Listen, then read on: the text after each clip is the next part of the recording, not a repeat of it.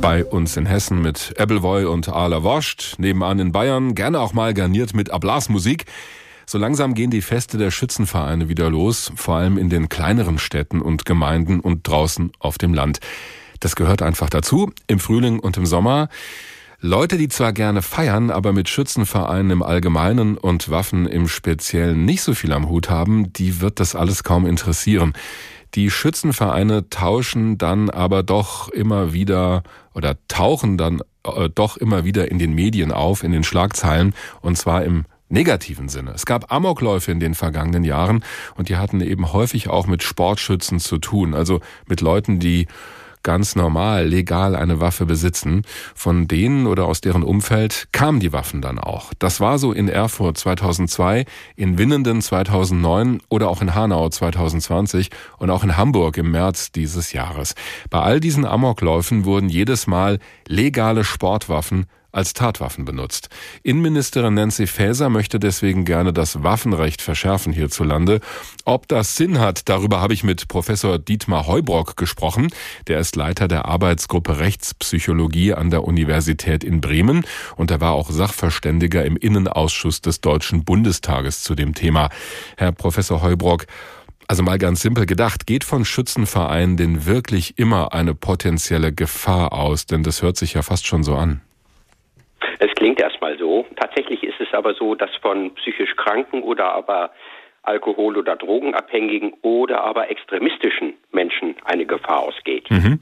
Das heißt, es ist nicht der Schützenverein, sondern der ermöglicht dann möglicherweise nur den Zugang zu einer Waffe, wenn ich Sie richtig verstehe. Genau so ist es. Und in diese äh, Richtung zielen ja auch die Vorschläge, die die Bundesinnenministerin gemacht hat, beispielsweise eine psychologische Überprüfung all derer, die jetzt äh, auf diesem legalen Wege zu einer Schusswaffe gelangen wollen. Dazu kommen wir auch gleich nochmal zu diesen Vorschlägen. Aber um nochmal beim Grundsätzlichen mhm. zu bleiben, besonders junge Männer sind dann häufig von Waffen auch fasziniert, von der Technik. Was ist das für eine Faszination? Haben Sie da eine Erklärung?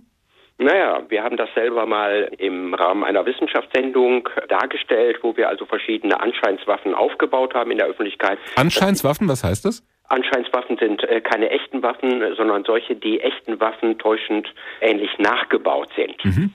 Und da haben wir natürlich auch gesehen, dass die jungen Männer, die da vorbei flaniert sind, auch sofort zu den Waffen wollten, sich die angucken wollten, in die Hand nehmen wollten, Selfies machen wollten. Also das ist eine Faszination, die gerade junge Männer für einmal Technik insgesamt haben, aber dann natürlich auch für solche Gegenstände wie Schusswaffen. Was steckt denn dahinter? Ja, jenseits der Technik psychologisch gesehen, und ich bin ja nun auch Psychologe, steckt schon auch dahinter, dass Waffen ein Symbol für Macht und ja, Mächtigkeit eben auch sein können. Was man ja durchaus schön finden kann, ohne jemand anderen umzubringen. So ist es, genau. Ja. Und die meisten derer, die wahrscheinlich die Waffen dort bei diesem Experiment in die Hand genommen haben, werden auch keine anderen Menschen damit verletzt oder gar getötet haben. Wir haben noch so einen Bereich, in dem Waffen verbreitet sind, nämlich bei Rechten und Rechtsradikalen. Warum haben die so eine große Affinität dazu?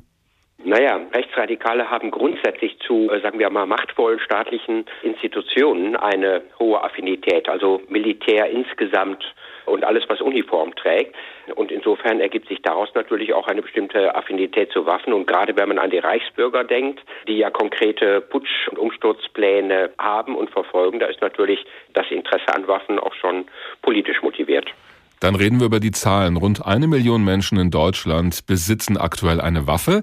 Die meisten von denen sind nun mal Sportschützen, Jäger oder Förster. Insgesamt sind aber mehr als fünf Millionen Schusswaffen im Umlauf und Fachleute schätzen, zu den legalen Waffen kämen noch mal 20 Millionen illegale hinzu.